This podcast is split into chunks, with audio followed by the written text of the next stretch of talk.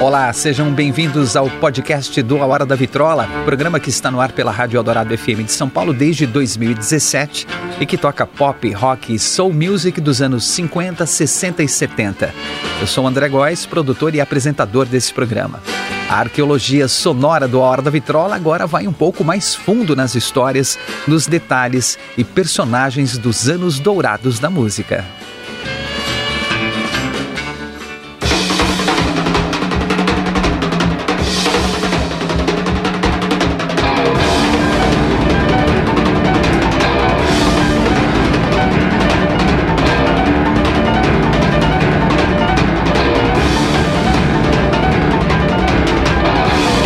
Todo mundo que já foi a um show de rock nas últimas cinco décadas deve ter visto um amplificador Marshall no palco. Aquelas caixas pretas com o logo manuscrito branco e painel dourado. Esse é um dos mais famosos equipamentos para potencializar o som ao vivo e a escolha de quase todas as grandes bandas que querem ser ouvidas adequadamente. A criação dos amplificadores Marshall causou uma revolução na música em meados dos anos 60 e podemos agradecer essa revolução ao grupo britânico The Who.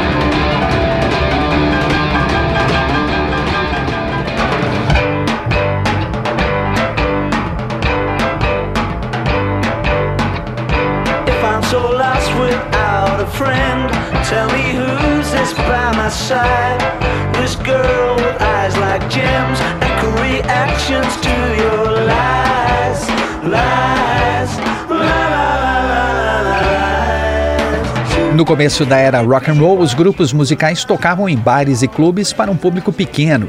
Com os shows para públicos cada vez maiores, alguns problemas começaram a ficar evidentes. Os Beatles que o digam, primeiro grupo de rock a se apresentar em um estádio, era simplesmente impossível para os quatro rapazes de Liverpool saberem exatamente o que eles estavam tocando ou em que parte da música estavam, já que a gritaria do público esmagava o som da banda.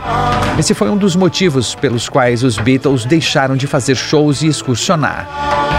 Nessa época, o grupo The Who não chegava nem perto da fama dos seus conterrâneos, mas estava a caminho do seu próprio sucesso.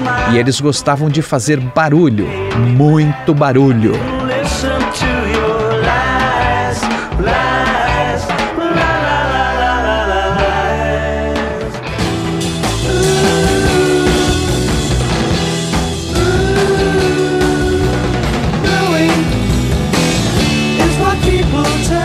The Who foi formado oficialmente em Londres em 1964, derivado de outro grupo chamado The Detours, formado pelos amigos de escola Roger Daltrey, o vocalista, Pete Townshend, o guitarrista, e John Entwistle, o baixista. Após trocarem de baterista algumas vezes, o The Who fez um teste com um cara chamado Keith Moon, que era meio esquisito, mas era considerado um ótimo baterista. Keith Moon tocou algumas músicas com o grupo, quebrou o pedal do bumbo e rasgou a pele da bateria. A banda ficou impressionada com a potência da batida dele e também com a sua energia e entusiasmo, e ele foi contratado imediatamente. Estava pronta a formação com a qual o The Who ficou conhecido: Roger Daltrey nos vocais, Pete Townshend na guitarra, John Entwistle no baixo e Keith Moon na bateria.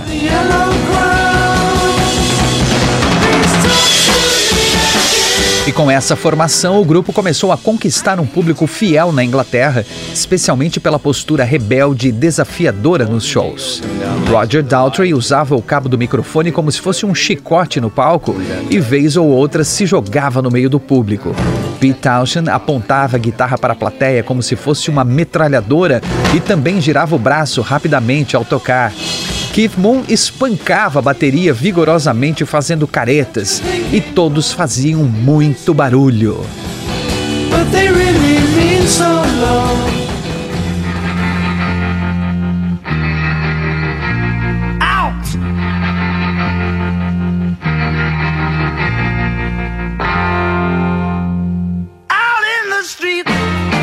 Durante um show no final de 1964, Pete Townshend levantou a guitarra no ar e acabou batendo o headstock na guitarra, aquela parte que vai às tarraxas, né? Bateu no teto e quebrou.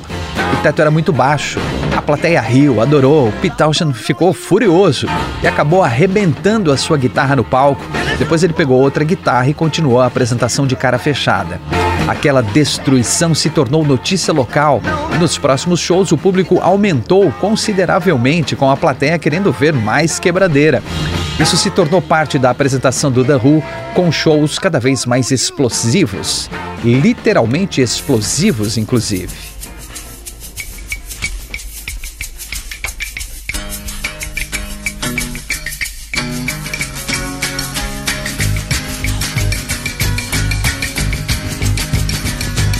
Banda estava cada vez mais popular, com uma agenda de shows cada vez mais cheia.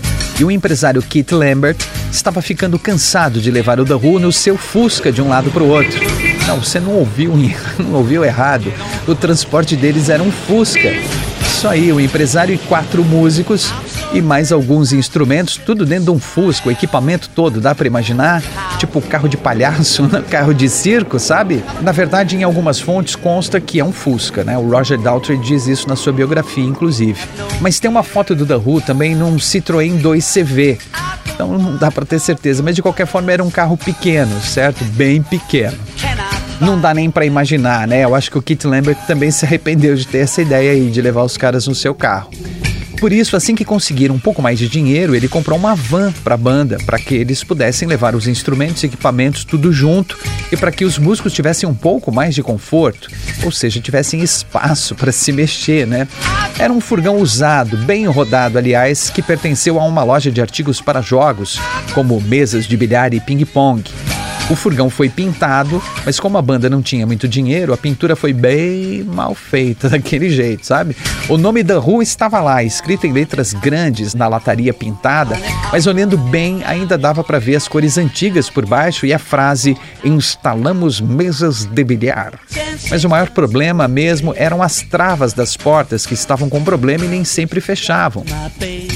O The Who rodou com essa van por alguns meses e estavam tocando para plateias cada vez maiores. E a banda começou a experimentar a sensação que os Beatles tinham ao tocar para multidões, de não ouvir o próprio som. Só que numa proporção bem menor, já que os seus equipamentos eram bem inferiores. Pete Townshend certa vez reclamou que conseguia ouvir a voz das pessoas conversando enquanto tocava. Mas a banda não tinha dinheiro bastante para comprar equipamentos mais potentes e já tinha gastado boa parte da reserva comprando o furgão, que nem sequer teve uma pintura decente e ainda estava com problemas nas travas das portas.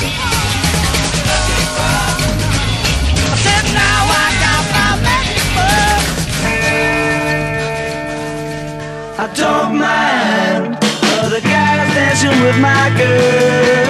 Em meados de 1965, Pete Townshend e John Entwistle começaram a testar todo e qualquer amplificador que pudesse potencializar o som da guitarra e do baixo. Os dois estavam incomodados com a bateria que sempre soava mais alto do que os instrumentos por causa das pancadas do Keith Moon. O melhor que eles conseguiram foi um amplificador Vox, que ainda assim não era satisfatório para eles, mas já ajudava bastante. O empresário Keith Lambert autorizou a compra dos novos amplificadores e Pete Townshend e John Entwistle ficaram radiantes. Testaram os equipamentos, ensaiaram, tocaram várias músicas e ficaram animados para usá-los no próximo show. Só que lembraram da van com problema nas travas das portas. Será que era seguro levar os equipamentos novinhos naquela lata velha? Alguém poderia roubar os amplificadores que eram tão desejados pelas bandas de rock. Imagina o prejuízo alguém abrir a porta da van facilmente e levar aqueles equipamentos recém-comprados. Eles tinham razão e Keith Lambert sabia disso. Mas ele argumentou que, se fossem arrumar as travas das portas, teriam de parar o furgão por alguns dias e eles precisavam do veículo para ir de um lugar para o outro. Estavam no meio de uma turnê, nem dava para encostar o carro naquele momento. Fora que iriam gastar uma bela grana naquele concerto, não é? Depois de conversarem por um tempo, tentando achar uma solução, Kit Lambert teve uma ideia brilhante. E se eles arranjassem um cão de guarda para tomar conta do furgão? Meu Deus, que viagem, parece uma piada, não é?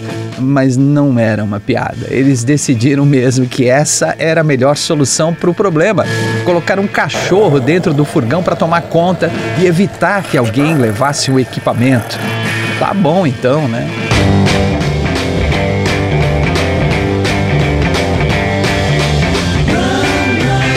E lá foi a comitiva completa. O empresário Keith Lambert, o vocalista Roger Daltrey, guitarrista Pete Townshend, baixista John Entwistle e o baterista Keith Moon.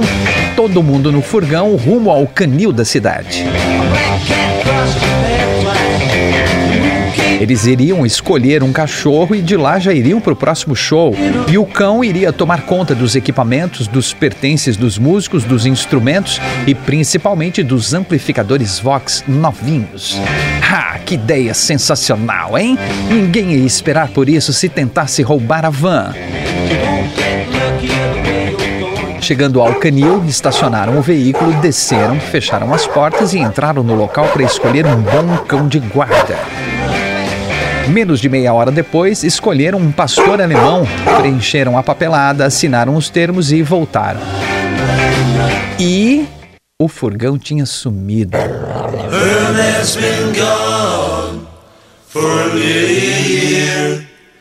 He was due home yesterday, but he ain't here. Herman's been gone for nigh on a year. He was due home yesterday, but he ain't here. Os caras não conseguiam acreditar, fala sério. Olhavam em volta procurando o veículo como se, por alguma estranha coincidência, um milagre, todo mundo tivesse se confundido e na verdade tinham estacionado em outro lugar. Olhavam, olhavam, não encontravam. Não mesmo. O furgão tinha sido mesmo roubado, com todos os equipamentos dentro, instrumentos, pertences dos rapazes e os cobiçados amplificadores Vox novinhos. Era um prejuízo de mais de 5 mil libras. Kit Lambert ficou em choque e sem reação por alguns minutos enquanto segurava o cachorro. Fez meia volta, entrou no canil e devolveu o pastor alemão. Talvez se tivesse mandado consertar as travas das portas, o prejuízo seria um pouco menor, não é mesmo?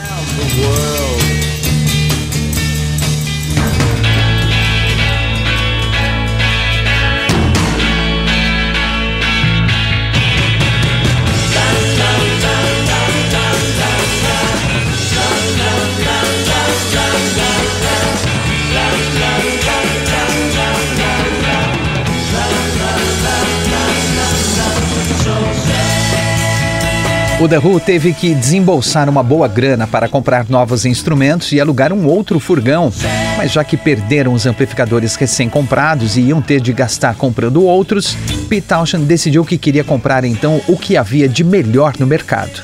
Ele e John Entwistle escolheram os amplificadores da Marshall de 50 watts, lançados em 1963. O equipamento era conhecido por ser bem potente e aguentar um trabalho bem mais pesado que o habitual, perfeito para uma banda como o The Who, que exigia bastante dos amplificadores, que quase sempre queimavam quando trabalhavam além da conta. Essa mudança tornou o som da banda bem mais robusto e agradou demais os músicos. O The Who começou a ficar conhecido como a banda mais barulhenta da Inglaterra, porque a partir dali conseguiam fazer com que o som da música ficasse mais alto que o barulho da plateia. E enquanto os Beatles estavam desistindo das turnês por não conseguir ouvir o próprio som em meio à gritaria do público, o The Who dobrava a aposta e desafiava a plateia a fazer mais barulho que eles.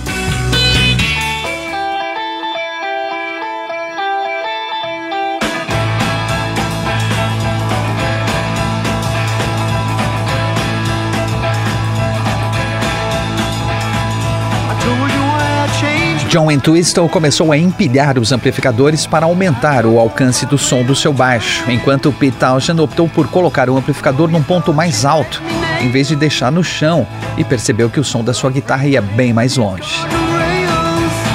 Pete Townshend foi visitar Jim Marshall, dono da loja de instrumentos e equipamentos e também o fabricante dos amplificadores Marshall, e pediu um equipamento personalizado. Queria um amplificador com o dobro do tamanho padrão, mais alto-falantes e com 100 watts de potência em vez de 50. Jim Marshall prometeu desenvolver um protótipo para o guitarrista testar, mas avisou: o equipamento ia ficar pesado. Pete Townshend disse: Ué, para isso que a gente tem Rode? Tudo bem, só estou avisando que vai ficar muito mais pesado que os amplificadores convencionais e podem dar trabalho para carregar, hein? Ué, mas é para isso que a gente paga os Rhodes? Jim Marshall fez então o que o Pete Townshend pediu. O guitarrista ficou muito satisfeito com a potência do amplificador, o público ouvia alto e claro, e pela primeira vez a sua guitarra estava acima do som da bateria de Keith Moon.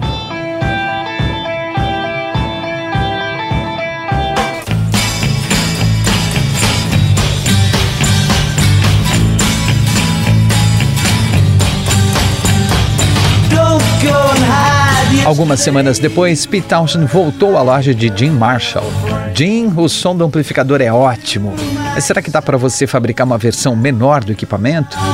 Sim, claro, posso fazer isso, mas o que houve? É, os Rhodes reclamaram, diz que é muito pesado.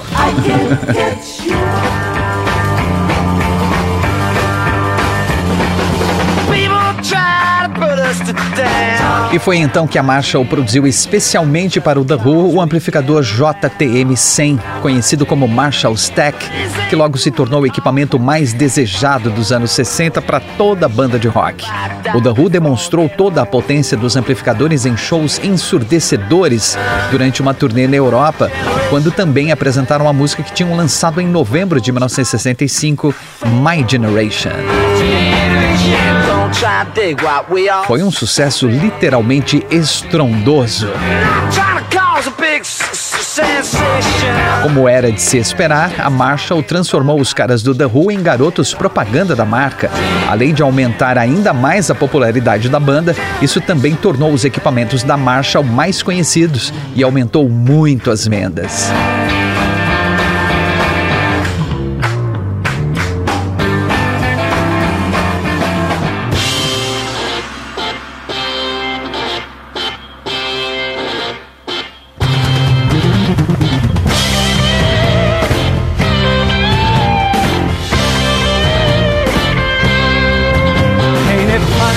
Partir daí, todo o grupo de rock queria testar os limites com os amplificadores Marshall de 100 watts e merecer o título de banda mais barulhenta do mundo. Para os músicos e até para os fãs, o volume do som era proporcional à grandeza da banda. Led Zeppelin, Deep Purple, Motorhead, ACDC, todas já foram chamadas de banda mais barulhenta do mundo. O próprio The Who reassumiu esse posto em 1976, quando o grupo foi até incluído no Guinness Book, o livro dos recordes, após atingir impressionantes 126 decibéis em um show em Londres, um som mais alto que a decolagem de um avião a jato.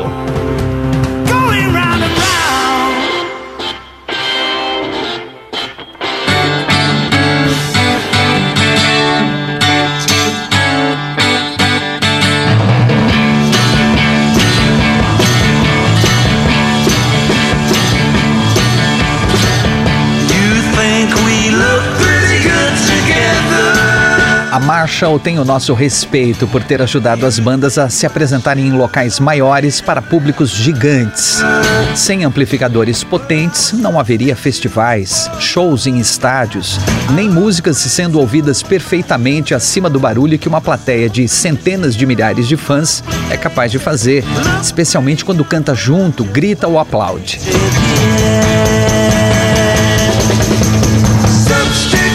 E mesmo que a tecnologia tenha evoluído a ponto de talvez as bandas não precisarem hoje de amplificadores poderosos, já que a qualidade do som é melhor e há muitos outros equipamentos capazes de levar a música mais longe, os amplificadores Marshall sempre estão lá no palco. Aquelas caixas pretas com logo manuscrito branco e painel dourado. Uma parede de Marshalls, como se diz, sempre impressiona. Nem é mais uma questão de potência, agora tem mais a ver com o estilo mesmo. Deixa qualquer show mais bonito e grandioso. Mas se não fosse o roubo do furgão com os equipamentos da banda e a busca do The Who por mais barulho, entre aspas, talvez a história fosse diferente ou demorasse mais para acontecer. E mesmo que Roger Daltrey e Pete Townshend, os integrantes sobreviventes do The Who, admitam que os anos de shows barulhentos prejudicaram muito a audição deles, os dois também concordam que valeu a pena. E principalmente que foi muito divertido.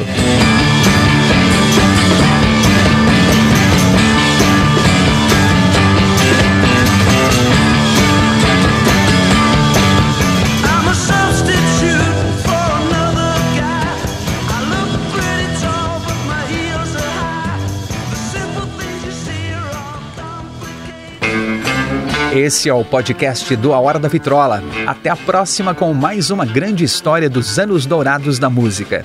E não perca todos os domingos ao meio-dia, com reprises às quintas-feiras às 11 da noite, o programa A Hora da Vitrola, os anos dourados da música na Rádio dos Melhores Ouvintes, na Rádio Eldorado FM 107,3 ou radioeldorado.com.br ou pelos aplicativos para celular e tablet da Rádio Eldorado. Sempre com o melhor do pop, rock e soul music dos anos 50, 60 60 e 70.